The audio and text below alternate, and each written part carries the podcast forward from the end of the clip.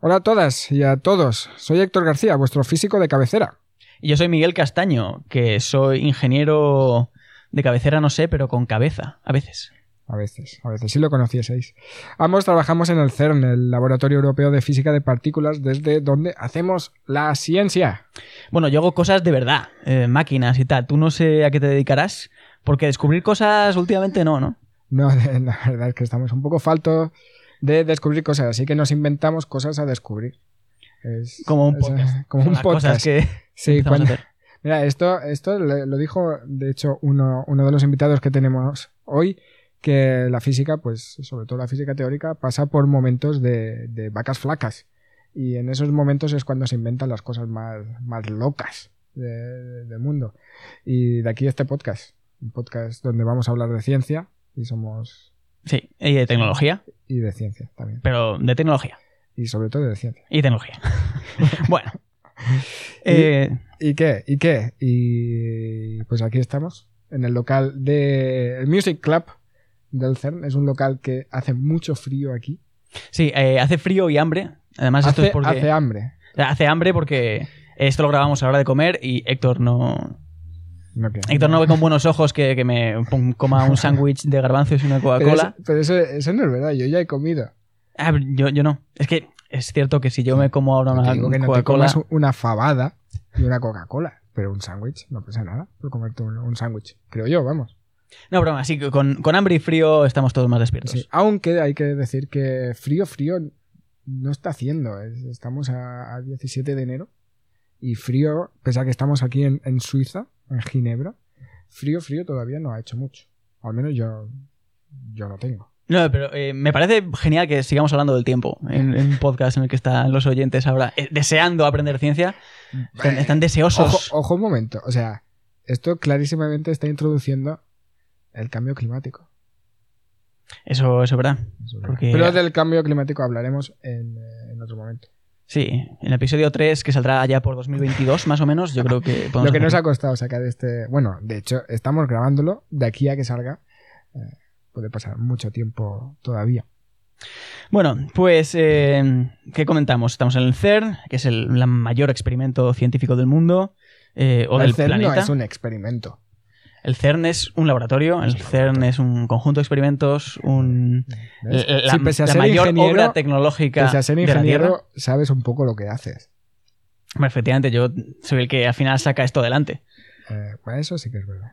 ¿Y de qué hemos venido a hablar hoy? ¿Qué nos vas a contar, Héctor? Pues primero de todo, os voy a contar que es muy difícil grabar un podcast, sobre todo contigo.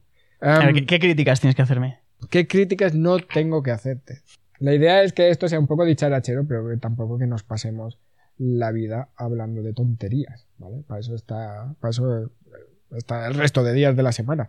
Esto es una cosa seria, donde vamos a hablar de, de- de ciencia y queremos aprovechar, de hecho, eso, ¿no? Que estamos en el, en el mayor, en el CERN, en el mayor laboratorio de física de partículas del mundo, ah, como una buena excusa para, para hablar de ciencia. Hay que decir, yo creo que, que- que tiene que constar, que aquí al CERN no tiene nada que ver, que esto lo hacemos nosotros de manera independiente y que no tenemos ni el permiso ni la aprobación del CERN para esto. Efectivamente, simplemente usamos sus instalaciones, lo hacemos en horario laboral. Pero todo lo que vamos a decir en, en estos podcasts, pues al final es de cosecha propia. El CERN no es responsable de nada. Si cometemos algún fallo, pues vamos a ser nosotros los responsables. O sobre todo Miguel. Miguel tiene el rol de, de, de comerse todos los fallos que haya en el podcast. Porque es así. Porque, Y en el CERN también alguno me he llevado. Bueno, porque es el, Algún apagón ha, ha pasado. eres ingeniero y pues es lo que te toca. Efectivamente. Los, los físicos nos libramos de todas estas mierdas. Es el trabajo de ingeniero, de romper cosas para, para... para luego arreglarlas y decir que has arreglado las cosas, pero las has roto. Es, es un poco como funciona la política también, ¿no? Inventarse problemas para solucionarlos y decir, he solucionado un problema que yo mismo he creado. Es que si no, no vamos a ningún lado, claro. Está. Pues bueno, hoy en realidad el tema que queríamos cubrir, como es el primer eh, capítulo, pues queríamos hablar de los orígenes. En concreto, del origen del, eh, del universo El origen de todo. de todo, del universo, de la vida, de todo, de, de todo. O sea, es que el universo es todo. O sea, ¿eres capaz de responder por qué estamos aquí? Al final de este capítulo, el oyente va a saber todo. No, mm, yo no sé por qué estoy aquí. O sea, ¿cómo va a saber el oyente por qué estamos aquí si ni yo mismo sé qué hago aquí? Entonces, ¿qué, qué vamos a contestar? Pu- ¿Cómo a- cree la ciencia? La ciencia. La ciencia no cree nada, qué pesado. Es que cómo se nota que es ingeniero. ¿eh? No se sabe la jerga científica. La ciencia no cree nada. La ciencia es un conjunto de herramientas que nos permiten alcanzar cierto grado de, de verdad de cómo funciona la naturaleza. Pero creer, creer. ¿Tú crees, tú crees en. Dios? No me contestes ahora porque esto se puede alargar mucho. Pero eso, queríamos hablar de, del origen de todo, del origen del universo y de cómo hemos llegado un poco a entender eh, cómo funciona el universo hoy, cómo se originó, si es que tuvo un origen, cómo será en, en un futuro. Queremos, vamos a discutir sobre el Big Bang, cómo hemos llegado a, a crear este modelo que explica cómo es el universo actualmente y cómo nos ha llevado a estar donde estamos hoy. Y para ello contamos con dos invitados de, de excepción y porque ya desde el primer programa hemos querido tirar la casa por la ventana y tenemos dos invitados top. No son cracks, ¿eh? Son invitados top. Son de, de la, la selección de la selección. Sí, Héctor dice que, que queríamos tirar la casa por la ventana, pero realmente es que hemos buscado a gente que sabe más de Que esto que nosotros. nosotros. Sí. Porque hacía falta. Cosa, cosa que está bien, ¿no? Al final invitas a la gente para que te explique cosas que tú no sabes. Y, y por eso seguramente eh, vosotros, oyentes, vais a, vais a aprender algo de ciencia, pero nosotros también. Así que esa es una doble intención. Os vamos a explicar ciencia porque queremos eh, aprender ciencia nosotros también.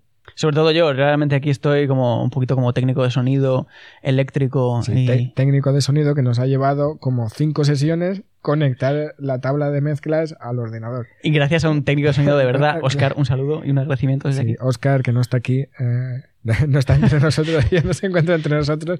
eh, Pero yo, nos yo le llevo siempre en mi corazón. Nos ha ayudado con la, con la parte técnica de montar todo esto. Aunque si vieseis una imagen, os diréis, pues sí, aquí tampoco tenéis gran cosa. Pues Súbela al Twitter, tío, o al Instagram. la, la- tenemos fotos, tenemos fotos. La subiremos. Pues eso. Voy eh, a va- sacarme un selfie ahora mismo, tío. ahora- mismo, sí, sí. Tú sigue hablando, venga. yo voy ¿Puedo, a puedo salir? No, bueno, yo no puedo salir porque tengo que seguir hablando. Porque yo soy un profesional. Ay, ¿qué pasa? Mira, es que está ahí con la, con la cámara. Pero tú sigue hablando, tío, Yo, no pasa nada. yo estoy hablando. Yo estoy hablando. Y pues eso, vamos a hablar de, de cómo se originó el universo, cuál será el futuro y, y todo eso. Porque, como citando a Douglas Adams, el autor de la guía del autoestopista galáctico, ¿tú te, tú te lo has leído ese libro? No. ¿Tú eres la única persona del mundo mundial que no se lo ha leído? No, seguro que hay algún oyente que no se lo ha leído tampoco y, y no queremos discriminar aquí. Oyente, eres como yo. Vas a aprender lo mismo que yo Bueno, hoy. se- ser, como, ser como Miguel no es, no es garantía de nada tampoco, ¿eh? Ah, pero garantía de estar aquí en un sillón muy cómodo charlando. Bueno, pero lo que quería decir es que em, en este libro aparece una cita que, que de verdad que dice, eh, bueno, de hecho el libro empieza así, dice, al principio, estoy citando literalmente lo que pone en el libro, dice, al principio se creó el universo. Esto hizo que se enfadara mucha gente y ha sido considerada como una mala jugada. Y es que es verdad, es que hay gente que vive constantemente enfadada y solo hay que mirar el Twitter. Y espérate que los tierraplanistas no se metan a cuestionarse otras cosas. Que de momento solo se han quedado con que la Tierra es plana, pero cuando empiecen a considerar otras cosas yo no sé dónde no... Tengo no- muchas no ganas de que vayamos a otro planeta, en plan irse a Marte o algo así, y, y para eso, para darles un nuevo juego. ¿Sabes lo que me gustaría a mí? Encuentren nuevas formas de cómo es un planeta. Planeta hueco, planeta. ¿Sabes lo que me gustaría a mí?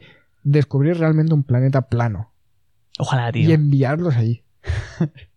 Eso sí que sería guapo. Es como... mm, Fijaos lo que es un planeta plano. Os enviamos allí, os quedáis a vivir en ese pla- planeta plano y veis cómo de diferente es respecto a un planeta que no es plano. Estaría guay hacer un capítulo de cómo se viviría en distintos planetas. Planeta plano, planeta donut, planeta Bueno, de hecho, bote- bueno, botella de Coca-Cola de dos litros. técnicamente no es, pos- no es muy posible. O sea, a medida que se va haciendo grande un planeta, mm, por acción de la gravedad, se va haciendo esférico. Cuerpos pequeños sí que pueden tener formas patatoides, como asteroides y demás, pueden tener cualquier forma. Sí, no hablo tanto de forma patatoide, sino en plan una supercivilización que ha creado una botella de Coca-Cola Ah, de dos ah, litros, ah. pero de tamaño planeta. Como un- una superestación espacial, ¿no? Sí, en plan, ¿has, No, eh, has leído Cita con Rama? Estoy- Eres la única persona estoy- en el mundo que no, no, un momento, un momento. Es el libro que estoy leyendo ahora mismo. ¡Jo! ¡Qué casualidad! No, te lo juro. Te lo juro, está ahí encima. No, está ahí encima del sofá, ¿lo ves? Vale, ¿y qué tal? ¿Y han, han llegado ya a Rama? Se han si cita- se llegas han de la a primera- Rama. Pero si lleva, llega en la rama a la primera, en la primera página. vale. Vale, entonces, entonces has llegado a la primera página, me alegro mucho. Joder. Muy bien, y han, han entrado todo y están viendo ahí la movida. Están bajando la escalera infinita esa. Muy bien, me alegro. Y bueno, página 70. Pues eso. Y siguen bajando. Pues eso, es botella de Coca-Cola de 2 litros, pero tamaño... Bueno, os recomendamos leer, bueno, yo, yo llevo 70 páginas eh, y es muy guay. Os recomendamos leer Cita con Rama de Arthur, Arthur C. Clarke. ¿Cómo lo dirías tú? Ar- Arthur. Arthur C. Clarke. C. Clarke. Pero como siempre nos desviamos del tema. Eh, lo que venía a decir es que en realidad con todo esto del universo uno podría pensar que hace, hace siglos que sabemos eh, que el universo comenzó con una especie de gran expansión, con el Big Bang. Pero es que no hace ni, ni, ni un siglo, no hace ni 100 años. Eh, que sabemos que el universo tiene, que se creó, o tuvo un, un comienzo hace 13.800 millones de años. Esto empezó en los años 20 del siglo pasado. Así que piénsalo. ¿Tú tienes abuelos? No, se han muerto todos, tío. Yo, ya, en paz descansen, los míos también. Pero si, si cu- cu- cuando tu abuelo era pequeño, seguramente no se conocía la idea del Big Bang. Y esto, esto es una movida, tío. Hoy, hoy sabemos que el universo es muy diferente a como era o como se pensaba que era ah, tu abuelo cuando era pequeño. Esto es, una puta locura, ¿eh? Sí, también en esa época yo creo que te pasaban cosas como guerras y hambres y tal, pues que quizás no se preguntaban tanto por estas cosas, ¿no? O sea, se preocupaban por cosas banales como mm, comer, tío. Pero no se preguntaban Como comer, como dar un futuro a sus siete hijos y tal. siete como mínimo. Claro, eh, bueno, siete, entre 7 y 9, porque es a partir de cierto número de hijos yo creo que ya pierdes la cuenta, ¿no? No sé, yo tengo, yo tengo dos y Y es el límite superior. el límite superior. O sea, si, entras sí, uno más, es la frase esa de donde caben dos, caben tres. Eso es mentira. Eso es mentira. O sea, es imposible. O sea, si, si, caben, si caben tres es porque siempre han cabido tres. No, pero lo que dices es que esto es que si caben dos, caben tres. O sea, A implica B. No me no digas aquí que no, no, no, si pero- B. pero no tiene, o sea, no tiene ninguna secuen- sí, sí, no, no- no tiene ninguna lógica. Si caben dos, puede que quepan tres o puede que no. No, pero lo que asume esto, obviamente, es una figura literaria que dice que somos cuerpos flexibles, somos eh, personas flexibles. Estamos hablando de ciencia, no de figuras literarias. Ay, tú eres, tú es que eres muy rígido. el próximo, el invitado rígido, va a ser Pérez Reverte. ¿Quieres que invitemos a Pérez Reverte? Ojalá. Ojalá, no estaría bien. ¿eh? eh, ¿De qué puedes hablar con Pérez Reverte? De ciencia. Eh, con Pérez Reverte parece que puedes hablar de cualquier cosa y siempre te De, va a de gin tonics. De cualquier cosa, es igual. Él, Ah, el él- él de no, gin tonic. él no es científico, pero si se pusiera a hablar de ciencia, acabarías pensando que él sabe más ciencia que tú. Es de esas personas que habla de una manera que parece que siempre sabe más que tú. Y probablemente sea verdad. Mm. Pero... Eh, sí, no sé, yo también tengo una manera de hablar en que me gusta mucho llevar la contraria. De lo aunque esté de acuerdo contigo, me da igual. Yo me invento mi punto de vista para llevar la contraria. Entonces, pues, Eso, te estaría bien ver una batalla dialéctica ahí. tú te ganarías un puesto en el, en el Congreso de los Diputados, ¿eh? O sea, solo llevar la contraria por llevar la contraria. Bueno, yo me imagino más bien como Margallo, ¿sabes? Pues echando así una cabezadita. No, eso, media eso tarde. también. Eso también. Bueno, que nos vamos, joder, que siempre nos vamos del tema. Venga, el origen del El universo. origen del universo. va. En la época de, de cuando tu abuelo era pequeño, pues resulta que se pensaba que el universo era infinito y era estático, es decir, que era una cosa que siempre, que había existido siempre, que siempre existiría y que no evolucionaba. Y todo eso cambió. Cambió cuando llegó Einstein. Einstein, Einstein, tipo listo. bastante listo. Autor del 90%, del, del 50% de las citas del mundo. Junto Era- con Churchill. El otro 50% es de Churchill. Sí. ¿vale? Y ya está, no hay nadie más que tenga citas. Einstein, cuando elaboró la teoría de la relatividad general, pues cambió todo el, el marco eh, en el que se basaba la, la fuerza de la gravedad. Y resulta que al elaborar la teoría de la relatividad general, eh, se dieron cuenta de que eso cambiaba, el- era, fue como un cambio de paradigma. ¿Tú, tú conoces lo de los cambios de paradigma de Thomas Kuhn y todo esto? No, he venido aquí que me lo cuentes. No, no, yo tampoco lo sé. así que era por si lo sabías, digo que aportases algo. Pero este es el nivel. pues eso, eh, cuando Einstein elaboró la teoría de la relatividad general, pues eh, introdujo una serie de ecuaciones que explicaban pues cómo se movían ah, los objetos en el espacio, ¿no? El espacio-tiempo empezaba a ser una cosa que se moldeaba, no era un, un marco estático, sino algo que era moldeable por los cuerpos con masa y energía, y nos permitía explicar muy bien eh, las órbitas de los planetas, por ejemplo. Entonces, eh, si he entendido bien, lo que pasaba era, antes de Einstein, pues sí que podíamos explicar órbitas de planetas y, y funcionamiento de- del universo que veíamos, pero se pensaba que todo era eh, estático, en el sentido de que no había cambiado desde su origen, o no había habido un origen. Que el universo como un todo era algo inamovible. O sea, sí que las estrellas podían evolucionar, los planetas evolucionaban, pero el universo como tal era algo que siempre había estado ahí. Entonces, eso fue así hasta que llegó el cura belga Georges Lemaitre, que en aquel tiempo, pues, o al menos este hombre, aparte de ser cura, se dedicaba a propósitos muy loables como la cosmología. Y cogió las eh, ecuaciones. ¿Ves? Como no tenía hijos, porque era cura, pues tenía tiempo libre No. para dedicarse a otras cosas, tío. Buah, eso, eso es un tema muy delicado. El tema de hijos, investigación es algo muy delicado que podríamos tratar alguna, alguna vez. Porque aquí tenemos el ejemplo de Héctor, que tiene hijos, y la investigación, pues bueno. Pues, flojea, eh, Claro. flojea. Se hace lo que se puede. Sí. Se hace lo que se puede. Pero bueno, la, la gente sigue sorprendida de que yo siga en el CERN. Sí, no, después de aquello que pasó con el fuego, no pasó nada, no pasó nada. No, todos estamos muy sorprendidos. qué fuego.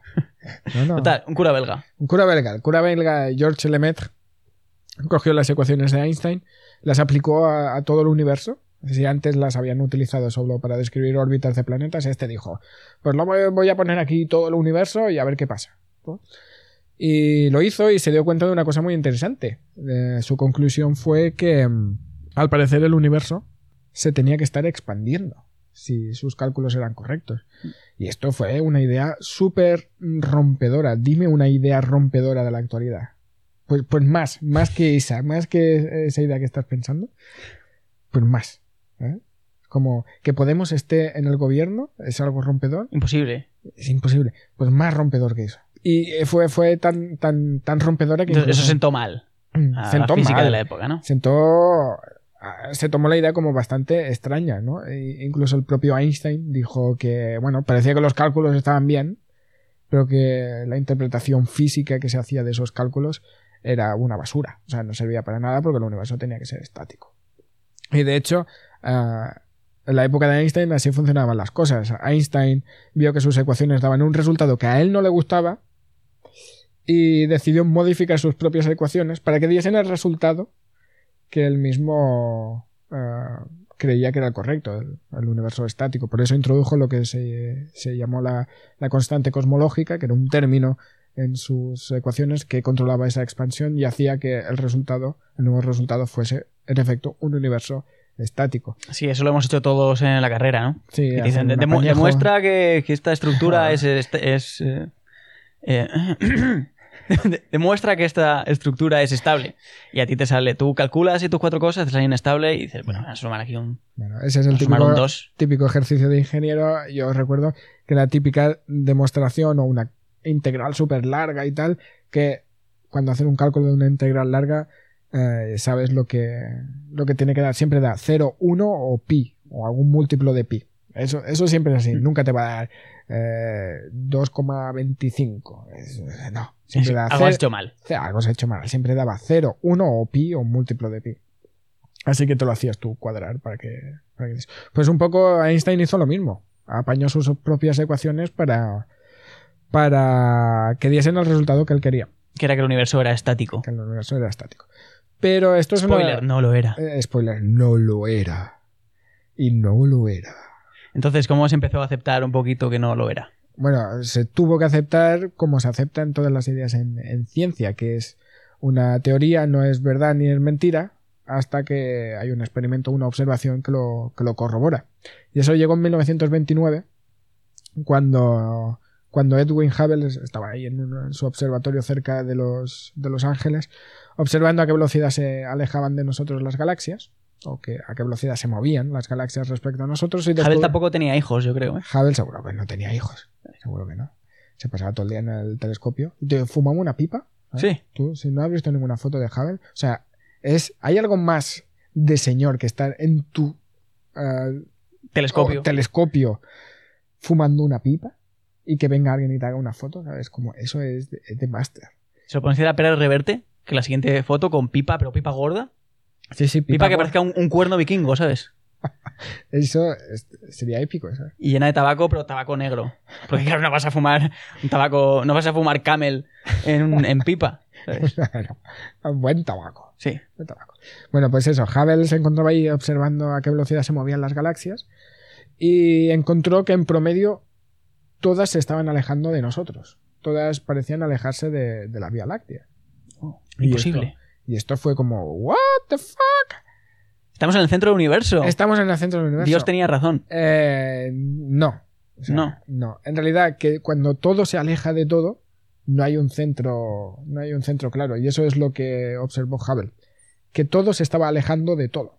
Y eso fue la, la clave, la, la prueba irrefutable de que, de que en efecto el universo pues estaba expandiendo. Y Einstein tuvo que comerse su constante cosmológica con patatas y asumir que, como él mismo dijo, que era su, el mayor error de, de su vida. Y, y eso cambió el, el- paradigma de aquella época, el universo, pues evoluciona. Em, Tuvo un comienzo y quién sabe si, si tendrá un final. ¿Eso en qué año estamos hablando? 1929. Vale. 1929 fue cuando Hubble descubrió esto, eh, la, la expansión de- del universo, y cambió, cambió, cambió todo. Entonces, si Hubble pudo calcular, hacer una primera estimación de a qué velocidad se estaba expandiendo el universo. Y vio que si sabiendo a la qué velocidad se expande hoy y rebobinando la película un poco para atrás, pues se puede saber cuándo nació el universo. Y se calcula actualmente, las estimaciones actuales dicen que el universo tuvo un empezó hace unos 13.800 millones de años.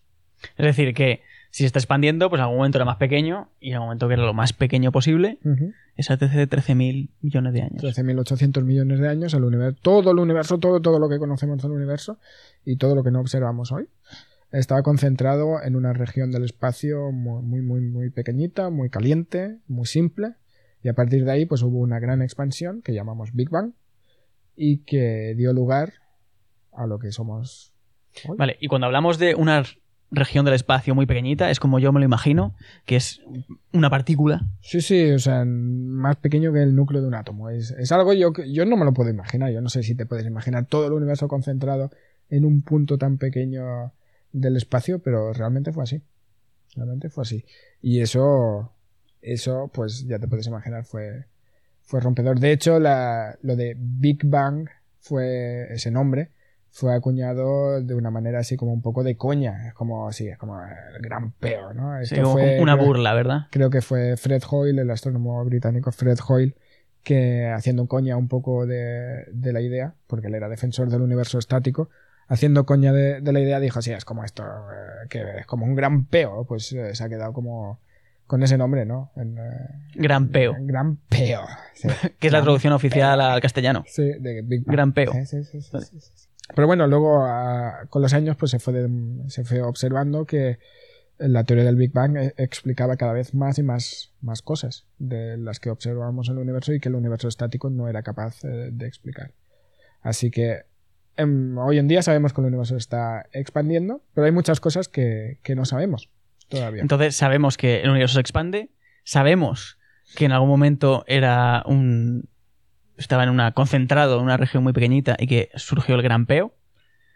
Y, y qué sabemos del futuro o eso Pues más el, futuro está abierto. Eh, esto es una frase muy bonita. El futuro no está escrito. ¿Es de Churchill la frase o no? Podría ser. Seguro que sí. El futuro no está escrito. Podría, no, seguramente. O sea, seguramente está escrito el futuro, pero no sabemos qué pone. Y por eso tenemos invitados, para que nos ayuden a explicar un poco lo que. lo Qué que bien, alguien que va a contar esto con criterio, por Sí. favor. Oye, eh, lo explicas muy bien, que esto lo he explicado un millón de veces. Entonces, ¿quién, ¿quién nos va a contar qué? Hoy, pues, el primer invitado que nos va a completar nuestra Big Picture of the Universe es José Luis Crespo, del canal de YouTube Quantum Fracture. ¿Tú conoces a José Luis Crespo? Eh, sí, he visto algún vídeo suyo. Sí, pues eh, es, un chaval muy salado, aunque habla así como muy calmado. Que eso está bien. es un, eh, tiene un vozarrón uh, muy bueno. A mí me gusta mucho su voz. Sí, Sí. cuéntame más. ¿Qué, qué más te gusta de él? Eh, su voz. Vale. su voz. Luego en persona, lo siento, Crespo, en persona pierde. Hmm. Eh, en vídeo mola. No, no, es muy majo, es muy majo. ¿Existe el término videogénico, igual que fotogénico? ¿Hay gente que es mejor en vídeo que en la realidad? Pues Como nuestro invitado. Si no, según tú. inventamos el término videogénico. Entonces, eh, pues traemos al videogénico invitado Sí, a la bueno, parte en, re- físico. en realidad, sí, él es físico. eh, y en realidad eh, sus vídeos, o la gran parte de sus vídeos, no, él no aparece, sino que hace animaciones. Él se ocurre unas animaciones que tengo que decir son, son relativa, conceptualmente sencillas, pero que ilustran muy bien conceptos científicos que son o pueden llegar a ser muy complejos. Y Sí, es verdad que a veces para explicar física o explicar ciencia o tecnología es muy importante eh, plasmarlo con imágenes o enseñar ejemplos. Y por eso mo- estamos haciendo aquí un podcast. Porque nos da igual. Mira, aquí hay una frase muy bonita que dice, bueno, conocéis la, la típica frase esta, que seguramente es de Churchill también, eh, que una imagen vale más que mil palabras. Pues esto ¿Verdad? va, Como un templo. mm, esto va más allá, porque es verdad que una imagen vale más que mil palabras, pero es que una palabra puede significar más de mil imágenes diferentes. Ah, vale, yo, yo pensaba que ibas a decir, pero 10.000 imágenes. No, perdón, 10.000 palabras sí que valen más que una imagen. Y por eso os- tenemos este podcast de una hora y veinte. No, no. O sea, ¿tú has escuchado la frase que he dicho? Sí, sí. Es- es- Que es verdad que una palabra. una sola palabra puede evocar muchas cosas diferentes. ¿no? Eso yo creo que si eres PR Reverte, que tienes ahí un, un manejo del, del verbo impresionante, pues igual. Mm. Pero lo que somos ingenieros No, no rasos soy y un, físico, que somos de, de- de números. Estábamos presentando a José Luis Crespo, Crespo. autor del, Del canal Quantum Fracture. Quantum Fracture, um, que nos va a hablar un poquito más sobre, sobre el universo y sobre lo que le hemos hecho unas cuantas preguntas. Y así un poco para romper el hielo con él, pues eh, le hemos hecho, le hemos preguntado qué, qué es lo más complicado para él eh, en cuestión de, de crear animaciones, ¿no? ¿Qué es lo que más le cuesta a él representar mediante animaciones? Y esto es lo que nos ha dicho. Yo creo que claramente la cosa más complicada de representar es la mecánica cuántica. Son conceptos de mecánica cuántica. Son muy abstractos, están, son muy dependientes de las matemáticas, ¿no? Son, eh, ahí está el, punto de la abstracción, porque al fin y al cabo la expansión del universo o que haya distintos tipos em, de elementos en el universo, la materia oscura, la energía oscura, pues al final esas cosas sí que son fáciles de representar de algún modo. Una galaxia que se aleja porque el espacio se expande, eso es una cosa que es fácil de representar. Pero representar la no conmutatividad de los operadores mm, de momento angular, pues eso sí es complicado. Y en esos casos hay que echarle mucha imaginación y hay que echarle tiempo de pensar cómo el grafismo puede ayudar a que, esas, eh, a que esos conceptos se comprendan mejor y eso hay que, echarle, hay que echarle tiempo. Yo diría que sin duda son las cosas de mecánica cuántica. Pero bueno, yo creo que esto es lo bonito, ¿no? Que, que la física nos demuestra cuando, cuando uno estudia cómo tiene que funcionar el universo, uno encuentra de que, que no es intuitivo, que no es como uno en principio, nuestro cerebro de simio está hecho para, para pillarlo, sino que es contraintuitivo y, y- y es bonito eso, ¿no? Y es bonito, pues eso, las maneras que hemos desarrollado los humanos para poder entender esa contraintuitividad que tiene el universo. Pues sí, es que la... Tienes razón. Tienes razón. Sí. Pero si tú no sabes de mecánica cuántica, ¿tú Pero me, sabes? pero me he visto los vídeos de Crespo de mecánica cuántica. Ah, ah. ¿Tú qué vas a saber de mecánica cuántica? No, sí que es verdad que los conceptos de mecánica cuántica son bastante complejos. De hecho, podríamos hablar de mecánica cuántica en algún, alguno de Eh, episodio capítulos. 4. Episodio 4, 2025. Sí, eso es cuando Anakin Skywalker. eh, bueno, cuando, Episodio- cuando Qui-Gon Jinn descubre a Anakin. Es el No, episodio eh, 4. Ese- no, Ah, no, no, el ese es el episodio- 1. coño, ese es el coño, 1. coño. El 4 es Sí, eh, sí. New Hope. Sí. Con, eh, es Anakin. el- Anakin. No, joder. Nah, Eh, no. Dios. Luke, Luke. Luke Skywalker. Luke, yo soy tu padre. No, ese es el 6. No es el No, 5. el 5, el 5, el Imperio contraataca. por, por culo te la hinco. El Imperio contrapaca. Bueno, vamos, por favor, vamos a quitar todo esto, ¿no? Bueno, sí. ya está, yo creo que. No está, ¿no? No, representar conceptos de mecánica cuántica, pues sí, ah, hay muchos que cuando los estudiaba en la carrera, pues te los imaginas al final de cualquier manera o te lo acabas creyendo porque es así, pero representarlos de una manera intuitiva, pues es, es muy complicado.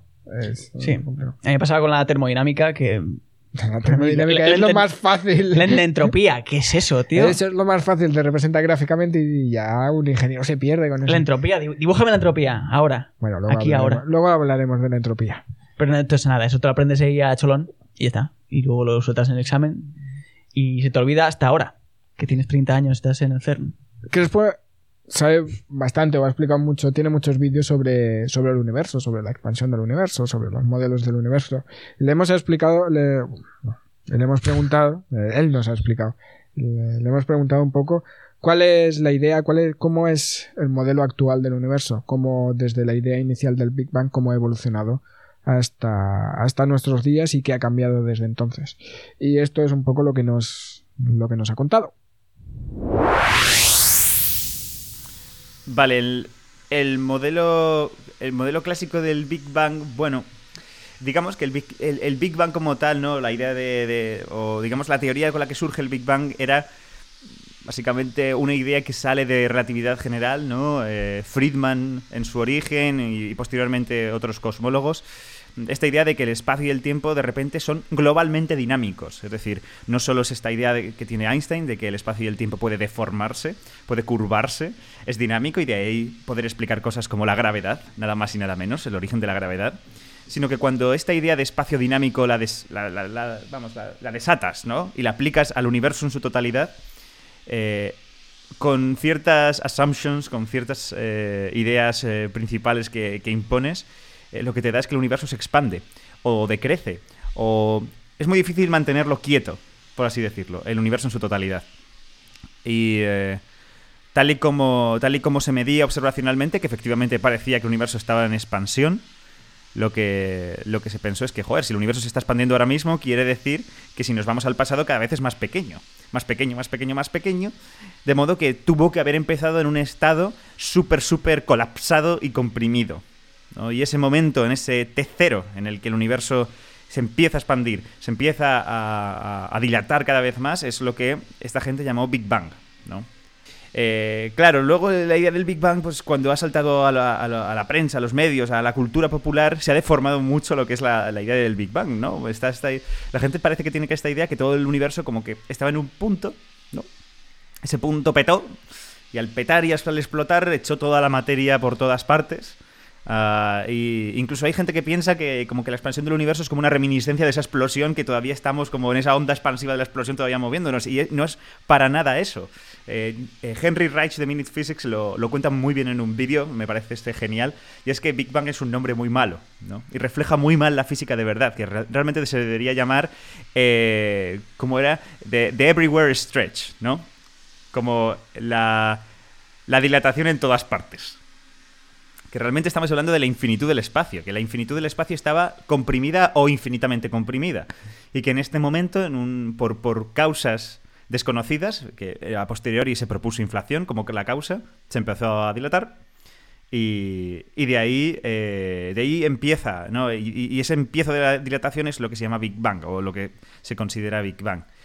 Claro que han pasado muchos años de todo esto, ha habido muchas investigaciones en cosmología, muchas ideas han propuesto, eh, inflación, ha habido datos mucho más, más finos del fondo de microondas, de modo que ahora mismo estamos en un punto muy distinto, que es lambda CDM.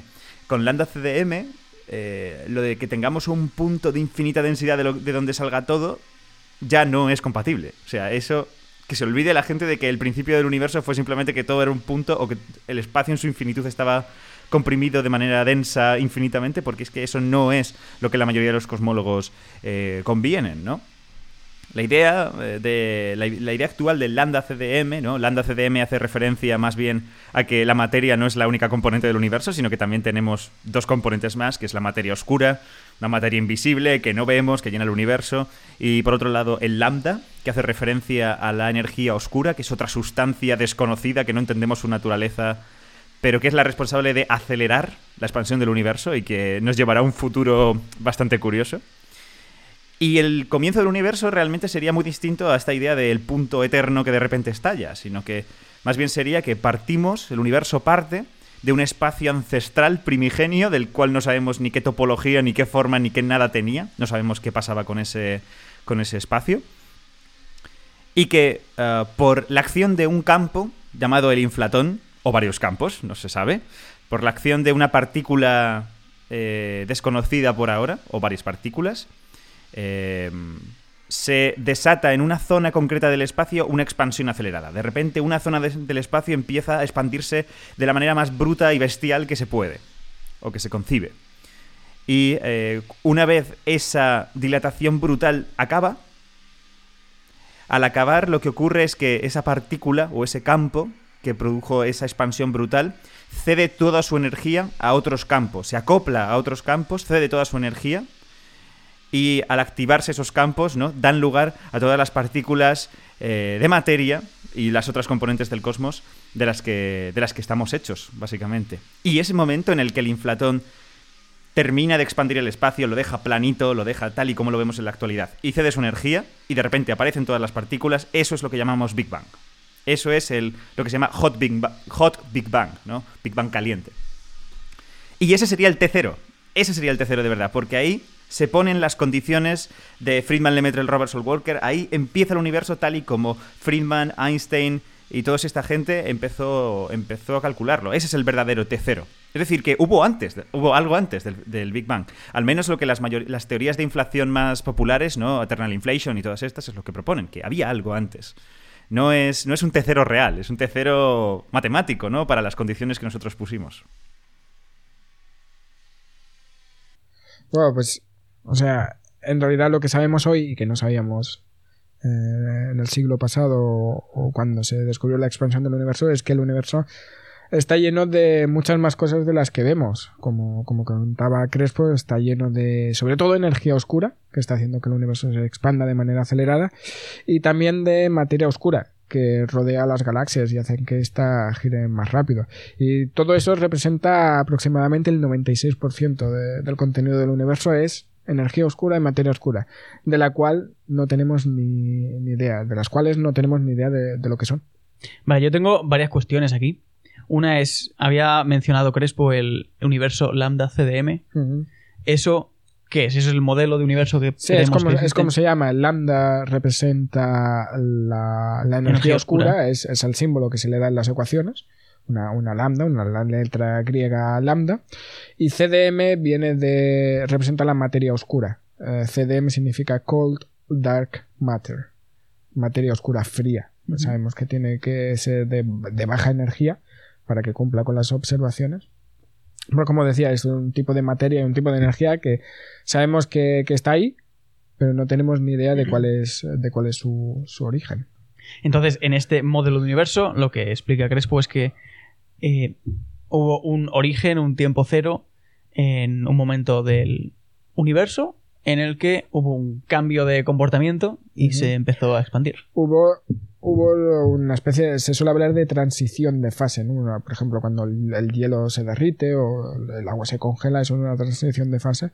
Pues en física existen muchos tipos de transición de fase, pues el universo experimentaría una especie de transición de fase en la que, como decía, ¿no? Pues el, inflatón, la, la inflación cedía toda su energía para crear eh, nuevas partículas. Y eso es, el, como dice, el punto de partida que se toma ah, para hablar del Big Bang. Lo que había antes de ese punto es lo que podemos decir que es antes del Big Bang, que es lo que dicen las teorías, que hay algo antes del Big Bang. ¿Tú crees que había algo antes del Big Bang? ¿Había, había, había algo? Efectivamente. Joder. Efectivamente. Pero, entonces, si lo he entendido bien, había un universo infinitamente com- compacto. Después, eh, infla, lo que llamáis inflatón. Un periodo en el que se- el universo se expande de manera muy rápida. Y luego es cuando se empiezan a crear la materia y las partículas. Correcto, correcto. Digamos que ah, antes de la inflación, pues era. um, un- existía quizá el campo del, del inflatón y ya. Y luego, al expandirse el universo, ese, ese inflatón cede a eso, toda su energía. Vale, y solo llamáis cambio de fase al momento de, de pasar del inflatón a el universo tal y como lo conocemos ahora. Pero, ¿hubo alguna transición, algún cambio de comportamiento entre un universo infinitamente pequeño a un universo expandiéndose muy rápido? Este periodo Pues, a- inflacionario. algo, algo tuvo que, que desencadenar eh, esa, esa expansión exponencial, pero a eso yo creo que no, no tenemos. no se puede llegar a no saber. podemos saberlo. Al menos hoy en día.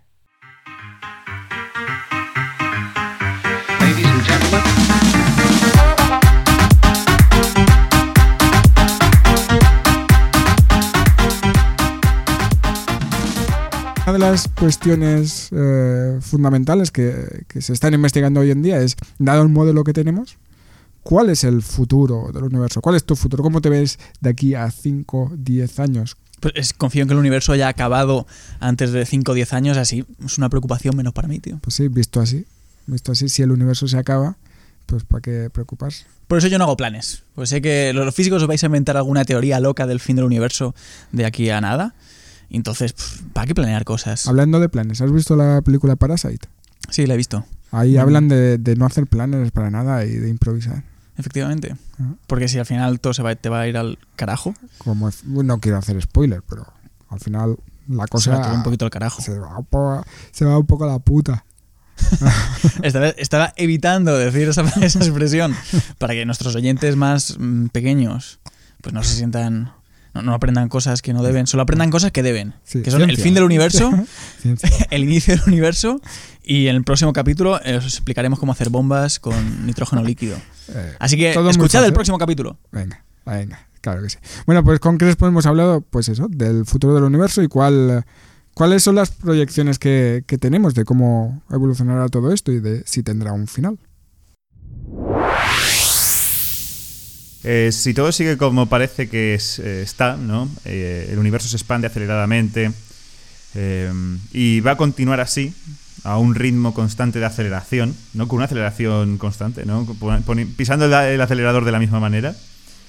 Eh, el futuro es que, es que progresivamente, ¿no? Las galaxias que tenemos a nuestro alrededor digamos que se van a ir alejando y alejando y alejando. Cada vez que están más lejos, su velocidad es mayor, ¿no? En parte por esta aceleración, en parte por la lejanía.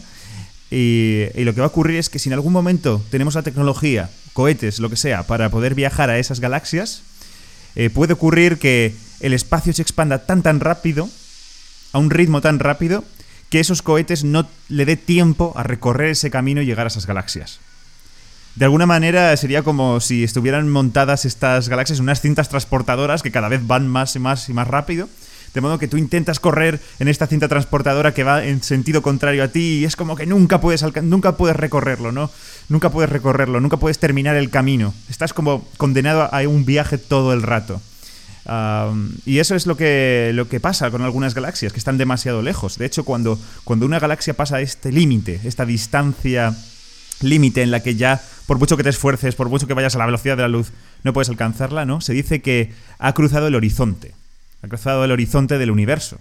Que es una idea muy parecida a la del horizonte de un agujero negro. Si tú pasas dentro, si tú atraviesas el horizonte de un agujero negro, ya no puedes salir. Ya no puedes salir del agujero negro. Bueno, pues de la misma manera, el universo tiene un horizonte. Y si sales del horizonte del universo, ya no puedes volver a entrar al universo. Porque el espacio-tiempo te echa. No, es bonito, ¿no? Eh, Es, muy bonito ver cómo el espacio-tiempo dinámico ¿no? te da estas soluciones. Entonces, el futuro, a largo plazo, estamos hablando de, si no me equivoco, 100.000 millones de años, o sea, aún queda tiempo para esto. La estrella, nuestra- nuestra estrella, el Sol, estará muerta en el 10% de este tiempo, o sea que esto es a largo plazo. Ah, pues el futuro es que habrá una única galaxia, al menos desde nuestro punto de vista, ¿no? Todas las galaxias se habrán separado tanto unas de otras sin poder contactar unas con otras que el futuro será nuestra galaxia. Viviremos allí, solitos en nuestra galaxia, eh, y lo peor de todo, sin cosmología, porque si sabemos cosas del universo, es gracias a que vemos que otras galaxias se mueven, es gracias a que vemos el fondo de microondas. Fondo de microondas en el fondo es un objeto que está muy lejos, así que si las galaxias se van tan lejos que ya no puedes ni verlas, porque su luz tampoco puede recorrer ese, tampoco puede recorrer ese camino, pues imagínate el fondo de microondas, ¿no? El, el cielo nocturno serán las estrellas de esa galaxia y ya está. El resto será oscuridad pura y dura. No sabremos que el universo se expande, no sabremos seguramente ni que hubo un Big Bang, ni nada de nada de cosmología. Será un universo sin cosmología. Eh, los físicos en esa en ese futuro hipotético, bueno, no tan hipotético, ese futuro realmente, eh, tendrán una asignatura menos de la que preocuparse. Vale, entonces, si he entendido, lo que sucede es que las galaxias se alejan de nosotros cada vez más deprisa y además las que están más lejos se alejan más deprisa incluso. Con lo cual, hay un momento en que las que estén eh, muy lejos, en algún momento, se van a alejar de nosotros más rápido que la luz. De hecho, cual- ya, ya hay galaxias que se alejan más rápido de nosotros, más rápido que la velocidad de la luz de nosotros. Son, son galaxias que em, de algu- al- algunas no, no- no- no las podemos ver ya, pero otras las podemos seguir viendo, aunque ya se están moviendo más rápido de la velocidad eh, que la velocidad de la luz. Porque Ujú. cuan- en el momento en que se emitió esa luz, todavía estaban en la región A la que podemos llegar. Sí. Pero actualmente esa galaxia a lo mejor ya no existe, aunque tú oh, ya, ya no, ya no la podrías ver, aunque tú la sigues, la sigues viendo. Digamos que ya Vale. se está alejando más rápido que la velocidad de la luz, pero tú la sigues viendo por un tiempo finito. Vale, entonces efectivamente cada vez vamos a poder observar menos galaxias y llegará, como dice Crespo, un momento en el que solo esté nuestra galaxia Efecti- observable. Efectivamente, eh, a cada segundo que pasa, menos posibilidad tenemos de observar el universo. Es de- es decir, menos universo. Paradójicamente, menos universo. Pues bueno, haber estudiado, tío. haber estudiado. Pues en si vez de estudiar ingeniería, pues estu- haber estudiado física y. Pero si hubieses estudiado antes, habrías descubierto más galaxias, tío. Claro, pero antes éramos más tontos. Sobre ¿no? todo tú. Sabíamos menos. Oye. pero bueno. Entonces, y una esto. pregunta, ¿y esto pasa también con las estrellas? Es decir, las estrellas de nuestra galaxia también, en teoría, se alejan, aunque quizás sea un efecto que apenas No, se no, nota. No. No. La- no. Co- Como que no. Eh, no, no, no. Eh, Eso es una confusión eh, típica de la, de la expansión del universo. O sea, lo que se expande de alguna manera puedes decir que es el espacio entre las galaxias. Y el- el- lo que es dentro de una misma galaxia, la fuerza de atracción de esa propia galaxia, la fuerza de la gravedad de esa propia galaxia hace que las estrellas se mantengan.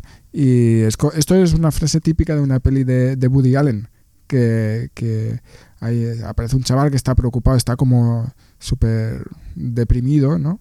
Al estilo de las pelis de Woody Allen, que dice, "Ah, es que nada tiene sentido, nada, no, no vale la pena hacer nada porque el universo se está expandiendo y no sé qué.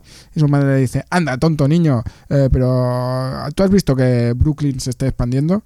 Pues un- es un poco eso, Brooklyn no se expande. La- las, galax- las estrellas dentro de una misma galaxia no se están separando por la acción de la, de la expansión del universo porque la gravedad las mantiene Vale. unidas. Pero digamos el espacio intergaláctico, pues eso sí que se, sí que se eh, está expa- expandiendo. Ah, muy bien, vale. Mm. Futuro muy oscuro, me encanta. Futuro más bueno, oscuro y frío. Porque, claro, toda la radiación que hay dentro de la, de la, del universo, a medida que el universo se va expandiendo, toda esa energía, digamos, pues se va, se va repartiendo en un espacio cada vez más y más grande y se va enfriando. Y el universo en el futuro será un lugar oscuro y frío. Pero con menos cosas que estudiar. Como tú. Eso los, los estudiantes lo van a agradecer. Sí, sí, sí. Eh, bueno, continuamos ¿Qué con, eh, con Crespo. La última cosa que le hemos querido preguntar es así hablando del futuro, que así a nivel personal, ¿qué, qué- qué descubrimientos les gust- le, le gustaría a él ver? Eh, ¿O cuáles cree él que los, serán los próximos grandes descubrimientos así a nivel eh, cosmológico? Y, esto es lo que nos ha dicho. Bueno, yo creo que, la clave sería medir los B-modes, los modos B.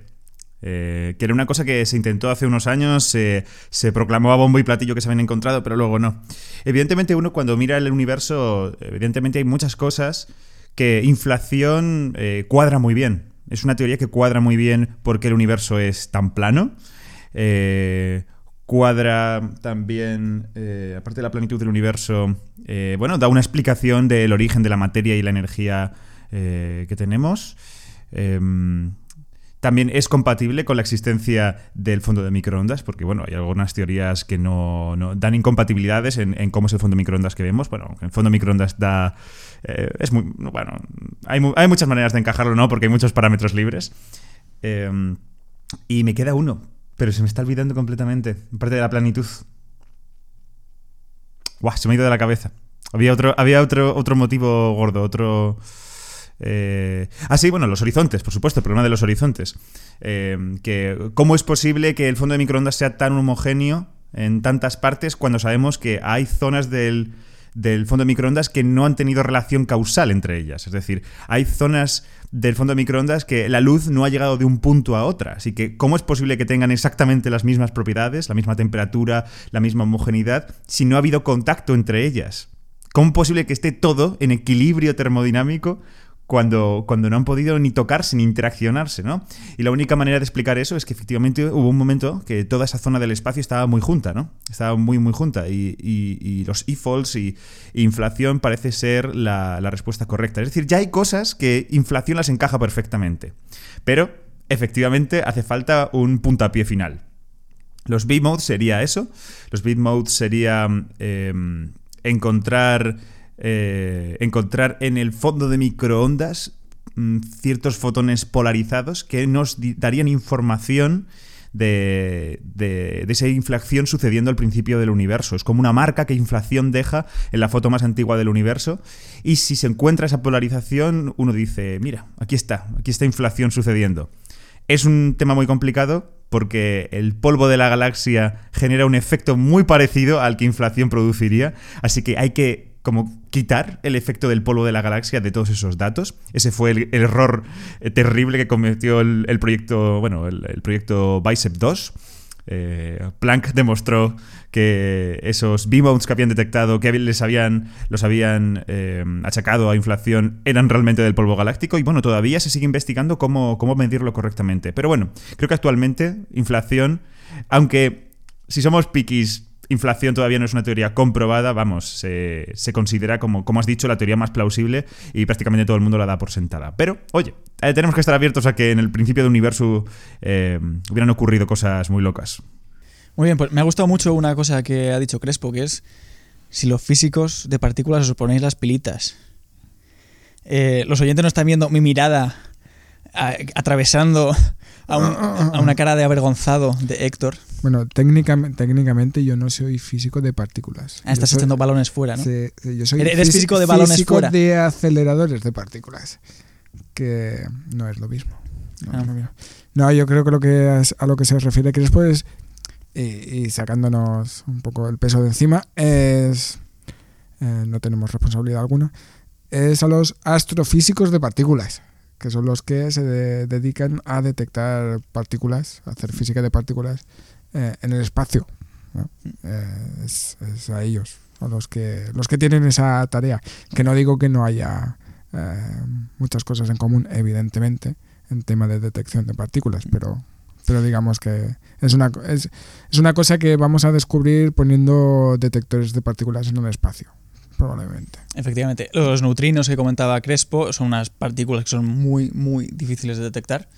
Que de hecho en el LHC no las detectamos, ¿verdad? Mm, no Porque podemos decir igual. que no o sea se, se detectan de una manera indirecta simplemente viendo que ahí falta algo De hecho, así se descubrió un poco el, neutrino, viendo que faltaba algo. Faltaba como una pieza en un puzzle y que no podías ver, pero que para que todo cuadrase tenía que existir esa partícula. Efectivamente. Que en el LHC metíamos dos por un lado, dos por el otro y salían tres. Y, Y y es claro, como aquí falta una. efectivamente. Sé.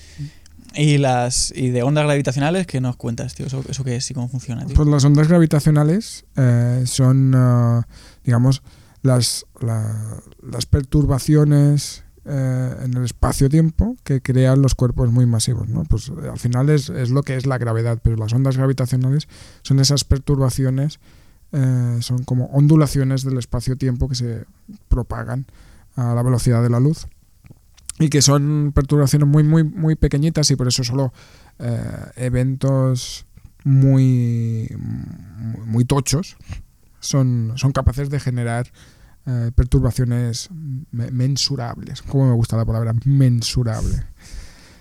Así como la colisión de dos agujeros negros, un agujero negro y una estrella de neutrones, que eso es un poco lo que está detectando desde hace un par de, o tres Cosas de tochas. años o, eh, los interferómetros, estos LIGO y Virgo, se dedican a, a- a detectar ondas gravitacionales que vienen de, agujero- de colisiones de agujeros negros o estrellas de neutrones con agujeros negros. O Y entonces, ¿qué nos hace falta? Construir unos detectores de neutrinos o detectores de ondas gravitacionales tan inmensos que entonces, o avanzados que podamos medir eso. claro, la, la idea, y hay un proyecto que se llama eh, LISA, que es un, un interferómetro, una, serie de detectores que se tendría que colocar en, en el espacio. El LIGO lo tenemos instalado en la superficie de la Tierra, pero para evitar, eh, para ir más allá en precisión necesitamos instalarlo en el espacio donde no hay vibraciones y demás.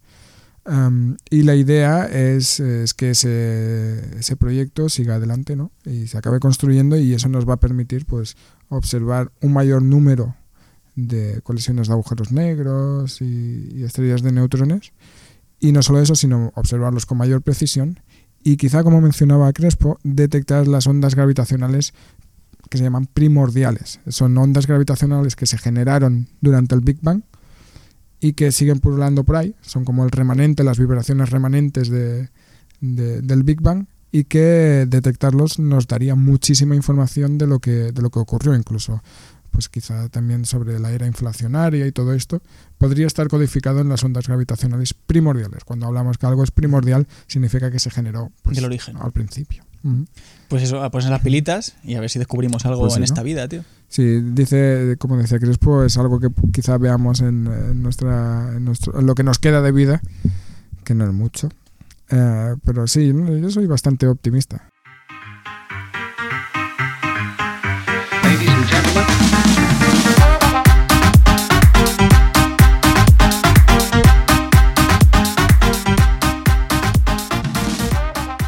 Así como, así como nosotros podemos decir que estamos empezando en esto de la ciencia, nuestro siguiente invitado tiene ya mucha experiencia y, es uno de los grandes del campo de la, cosmología eh, en España. Y hemos querido hablar sobre otras cuestiones del universo con, con Álvaro de Rújula, físico teórico aquí en el CERN y también en la Universidad Autónoma de Madrid, al que le hemos hecho una serie de preguntas. Una serie de preguntas que ahora mismo no me acuerdo y que tengo que mirar. Porque las preguntas creo que las hicimos el año pasado. Sí, no, eh, seguro que las hicimos el año pasado. Le hemos preguntado cosillas.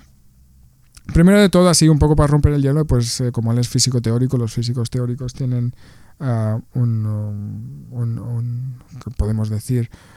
Un, uh, una reputación un poco especial, ¿no? Todo el mundo se hace una imagen de un físico teórico y le hemos querido preguntar que cómo trabaja un, un físico un físico teórico. ¿Tú cómo te imaginas que trabaja un físico teórico? Efectivamente, a ver, esa pregunta se la hice yo, sobre todo Sí. porque no, para mí un físico teórico es el, el señor con bata y pizarra. Que si estás y delante de una mí, pizarra, está si estás delante de una pizarra, ¿para qué quieres una bata? Para no mancharte de tiza. No, es, es, es por el estatus. El estatus. Ah, la bata Claro, blanca. imagínate que tú vas al médico y tu médico no tiene bata. Pues tu médico te va a decir, señor, póngase esta inyección. Y dice, una mierda. Usted me me lleva bata yo eso". blanca. Efectivamente. A no ser que sea el, el Dr. House. Sí, por eso yo llevo bata. Cuando. Porque así puedes sí, inyectar. cuando trabajo. No, porque, porque se impone. Así ¿Tú llevas bata? Sí. Ha dicho que no con la cabeza. bueno, y le- pues eso, le hemos preguntado un poco cómo trabaja un físico teórico. Y esto es lo que nos ha dicho Álvaro. Bueno, ¿cómo, cómo nacen las teorías? Eso no lo sé. es, te, te viene una idea y resulta que es buena o mala. Muchas veces, sobre todo recientemente, que hay mucho más nivel de colaboración, vienen de discusiones las posibilidades nuevas y tal. Otras veces, sobre todo antes, uno tenía las ideas solito, mm, haciéndose preguntas. Y de cuando en cuando alguien encontraba una respuesta a alguna pregunta. Eso era la primera parte. Me has hecho dos preguntas en esta pregunta. La segunda era, Como, como estas teorías Ah. eh, que aparecen de café y pizarra, eh, ¿cuáles acaban de alguna manera? porque la física es una ciencia experimental y la última palabra la tiene la naturaleza. Las cosas son am, ciertas, no, ciertas no, las cosas son falseables. Y uno puede tener un modelo y resulta que las observaciones lo contradicen. Eso no quiere decir, am, en el caso de uno tener, de que tenga uno un modelo que sea cierto, por ejemplo, la electrodinámica cuántica, nunca hay una observación totalmente precisa de manera que se asegure con 100% de seguridad que algo es cierto. Nada es probablemente 100% cierto, al menos no por ahora. De todas maneras, hay algunos aspectos de la física que llegan a una precisión y un nivel de convicción espeluznante, por ejemplo, la electrodinámica cuántica. La teoría de ah, la luz y la electricidad y el ah, magnetismo. Es decir, de alguna manera, al final, em, de todo el abanico de hipótesis diferentes que, que se pueden barajar en el departamento de física teórica, al final... eh, Son todas falsas o quizás todas falsas menos una. Pero esa una, si se demuestra que las demás serán falsas, uno seguirá intentando ver hasta qué punto es cierta. Porque supongo que no, las teorías que demuestran ser falsas siempre tienen algo de verdad. No. Siempre, ¿no? No, No todas. no.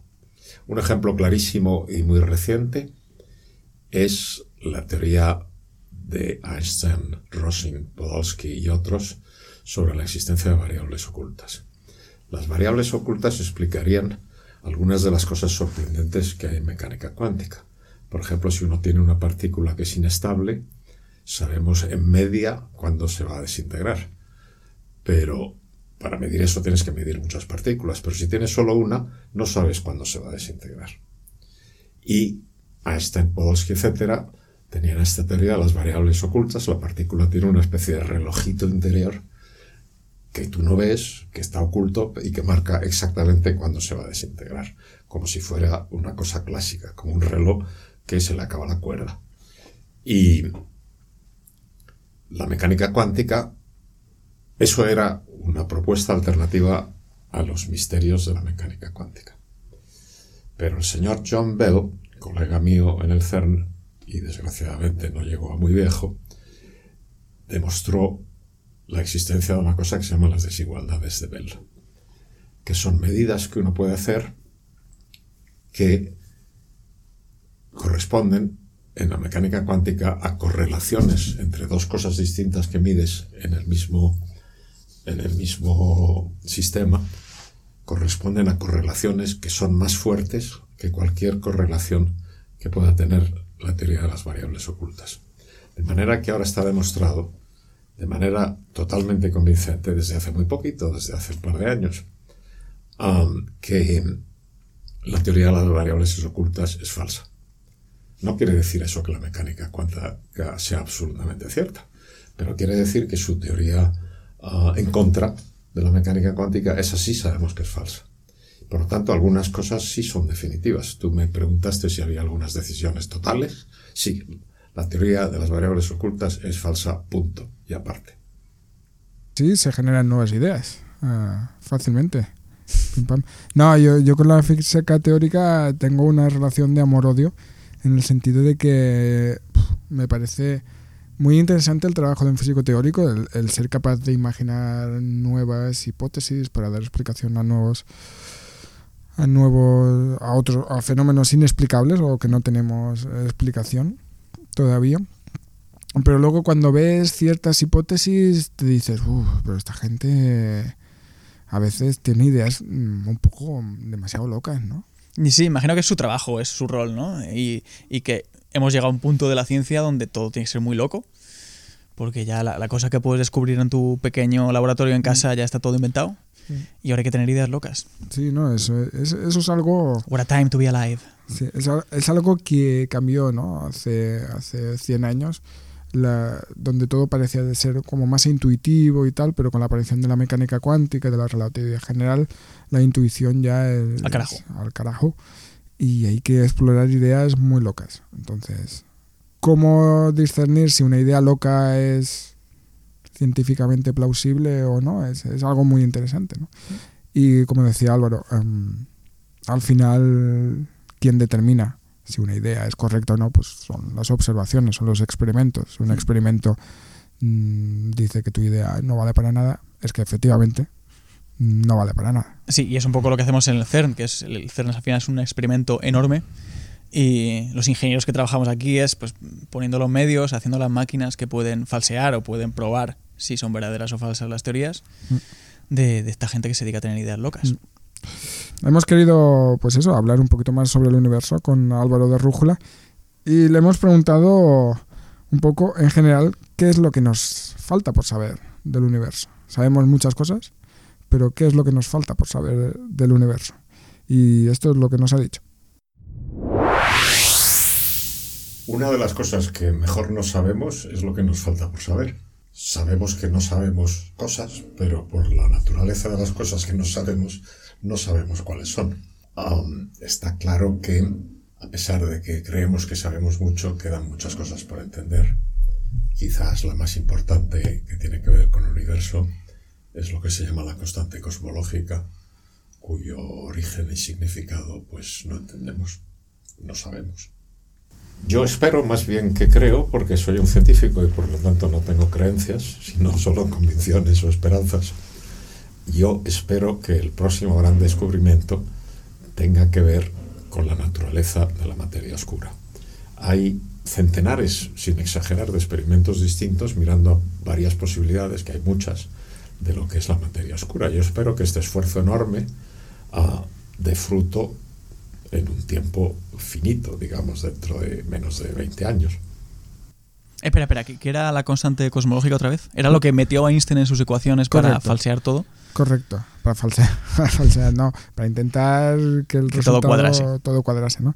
Y hoy en día esa, esa- la constante cosmológica es eh, hace, hace el mismo papel, ¿no? El- el- es, el, es el papel de controlar la expansión del universo. Lo que pasa es que hoy la constante cosmológica, pues eso, está relacionada con la expansión acelerada del universo y que se piensa que está también relacionado pues, con la, la densidad de energía del vacío. El vacío no es la nada, sino que el vacío en sí mismo tiene una energía intrínseca y que está relacionada con la constante cosmológica. ¿Cuál es el origen? ¿Cómo ha surgido ahí una constante cosmológica? ¿Cómo ha salido, cómo, ¿Por qué la constante cosmológica no es cero? Ese es el gran misterio. Eso no lo sabemos. Y eso es lo que comentaba Álvaro. Vale. O sea que el vacío, se piensa que el vacío tiene una energía y esa energía es la causa del empuje expansivo del universo. Podría ser. sí. Muy loco. Mola, ¿eh? Pues eso.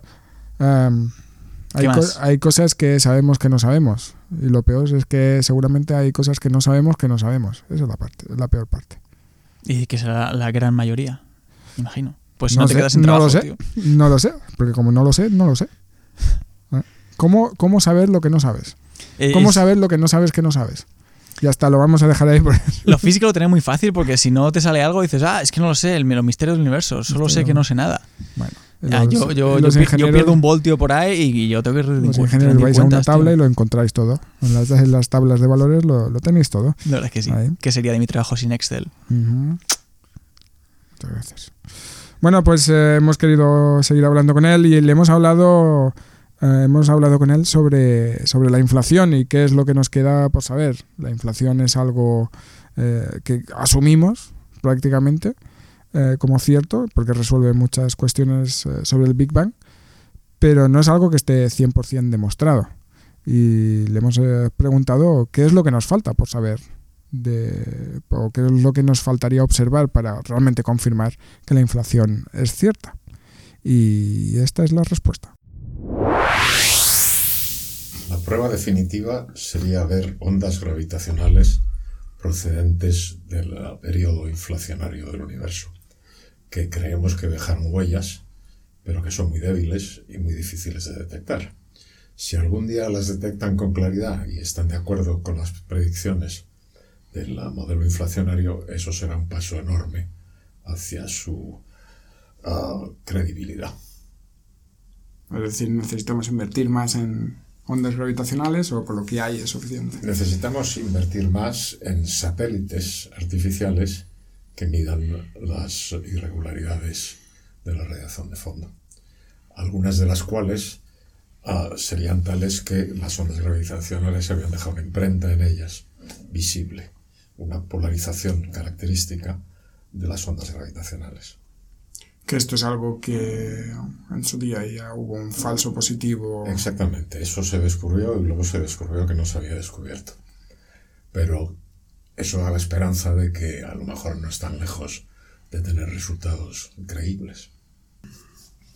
¿Qué podríamos decir sobre el origen del universo en los experimentos como el LHC? Nada, No hay ningún solo experimento que... no hay ningún experimento que ah, estudie de manera convincente algo que tenga que ver con el origen del universo. Y en otros Evidentemente, las partículas que se descubren, las leyes de interacciones que vamos um, estudiando tienen que ver con el origen del universo y explican muchísimas de las cosas que ya entendemos. Pero no existe nada que pueda hacer el LHC que nos diga algo de mucho tiempo antes que la edad en la que el universo tenía unos tres minutos de edad. En ese momento se formaron los núcleos atómicos más pesados que el hidrógeno, algunos pocos, helio 3, helio 4, litio 7, litio 7 y el hecho de que entendemos la física nuclear implica que entendemos cuáles deberían ser las abundancias de estos elementos llamados primordiales. Y eso está muy bien de acuerdo con, um, con la teoría. La teoría, las observaciones están muy bien de acuerdo. Pero esto es física nuclear, es física ya muy antigua. No son cosas tan avanzadas como las que hoy en día se estudian en, um, en el CERN, en el LHC. Pues ya estaría. Sí, bastante tajante, ¿no? O sea, pues yo voy a dimitir ya. Pues si, si no podemos descubrir nada más. No, el CERN bueno. descubre cosas, pero no sobre el origen del universo concretamente. Sí, ¿no? es que también depende un poco a dónde pongas la referencia de origen del universo. Claro, si tú quieres saber lo que ocurrió una 10.000 millón trillonésima de segundo justo al, después del inicio del Big Bang, pues a lo mejor ahí, ahí no tenemos no tenemos acceso. Pero sí que creo yo que, que se, pu- hay muchas cosas por saber. Ah, por ejemplo, porque hay más materia que antimateria en el, en el universo y muchas otras cosas. Que eso sí que podemos sacar alguna idea del, de, los experimentos que hacemos aquí y nos pueden dar una idea de cómo fue el origen del universo. Pero seguramente de manera directa, directa, pues, pues no lo vamos a, a poder explorar justo el, el momento, el momento cero. Hay que buscar otras cosas como ondas gravitacionales. Podemos concluir entonces de que en el universo pues quedan muchas cosas por descubrir, eh, queda mucho mu- muchas cosas por, por entender y de hecho si uno lo piensa, lo que es el universo en su conjunto, pues no hace tanto tanto tiempo que hemos empezado a, a explorarlo. ¿vale? Sí que es verdad que hace 400 años Galileo observaba las lunas de Júpiter, pero eso no iba más allá del, del sistema, de lo que es el sistema solar. Lo que es explorar el universo, los confines del universo y el origen del universo, el futuro del universo, es algo que prácticamente no tiene un siglo de, de antigüedad y que podemos decir que incluso en la corta historia de, de la humanidad ocupa una fracción muy pequeñita, el, el tiempo que hemos dedicado a explorar el universo. Así que queda mucho camino por recorrer y, y- y bastante emocionante. Sí, yo quería hacer un resumen así un poco para ingenieros de, de todo lo que hemos hablado aquí. El resumen Y para era- dummies. Efectivamente, totalmente. Y es un poco que al principio de, de nuestra observación al espacio de los, los humanos pensábamos que el universo era algo mm, estático y a partir de Einstein y sus ecuaciones pues empiezan a hacer unos cálculos y se empiezan a hacer unas observaciones que dan a entender que el universo eh, no es estático, o sea que se mueve, se expande, se contrae.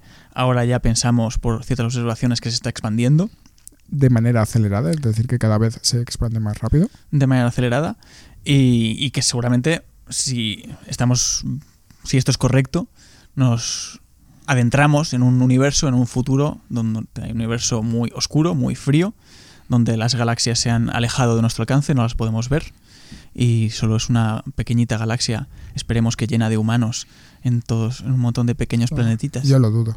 Yo soy bastante pesimista con el futuro de los humanos. No, yo creo que no, podremos hablar de eso en el próximo capítulo. No os perdáis el próximo episodio, que de verdad, esta vez de verdad que vamos a hablar de eso. Pero quizás en un futuro hemos evolucionado lo suficiente como para poder, si no adaptarnos a un planeta calcinado como el nuestro o adaptarnos a otros planetas más allá del sistema solar. Esa, esa es la clave, saber si nuestra inteligencia nos va a permitir sobrevivir o autoaniquilarnos. Y, y efectivamente, ese es el tema del próximo capítulo. Eh, aquí vamos a cerrar este capítulo sobre el origen del universo y en el próximo capítulo vamos a hablar de, del origen, pero esta vez del origen del universo. ¿Qué es lo que nos hace No, humanos, que no, te, te has equivocado. Del origen del hombre. El origen de los Yo humanos. los humanos? Has dicho el origen del universo. Otra vez. Por favor, no me hagas grabar esto otra vez. Porque llevamos tres, llevamos ¿He tres dicho el semanas con esto. Luego lo comprobaré. Puede ser que haya dicho lo... No, En vez del origen del universo, vamos a hablar sobre el origen del ser humano. No me gusta decir el origen del hombre, porque ¿y la mujer qué, ¿no? Ya, yo, Entiendo, vamos a intentar evitarlo. Vamos a intentar evitarlo capítulo. porque luego ya sabes cómo, cómo van estas cosas. Se me colará alguno, pero bueno, discúlpenme. Y, y para cerrar el, el episodio, en cada, en cada uno de los episodios a partir de ahora queremos hacer dos cosas. Primero, responder preguntas de los oyentes, Correcto. correcto, sobre, sobre el tema en cuestión o sobre temas de, de episodios pasados. Pero Así como que- este, como este es el primer episodio, pues no tenemos preguntas, porque nadie nos conoce, ¿sabes? Todavía no, todavía nadie nos ha escuchado. Así que hemos salido a la calle y hemos entrevistado a los viandantes para ver No, qué no, preguntas es, ver- no, tienen. no es verdad. Así que yo creo que las preguntas las dejamos ya para el segundo episodio. De acuerdo. Y- Así que, chicos, mu- muchachas, hacednos preguntas por Twitter, sí. mm, Facebook. LinkedIn, Sí. todas las plataformas. Podéis Estamos en todas buscar, partes. podéis- sí, estamos en todas partes. a- arroba dos monos con smartphone. eh, Dos con número. dos con número. mm, Monos con letras, Y, y smartphone no es el emoji, es, es smartphone con letra también. correcto. Dos, arroba dos monos con smartphone. Twitter, Instagram. um, dos monos con smartphone arroba gmail.com. Ahí nos podéis enviar vuestras dudas, preguntas, mm, lo que queráis. Y Héctor me ha dicho antes que se compromete a contestarlas todas. Todas. Sí, Así sí, que sí, preguntad lo que os dé la gana. No, no es verdad.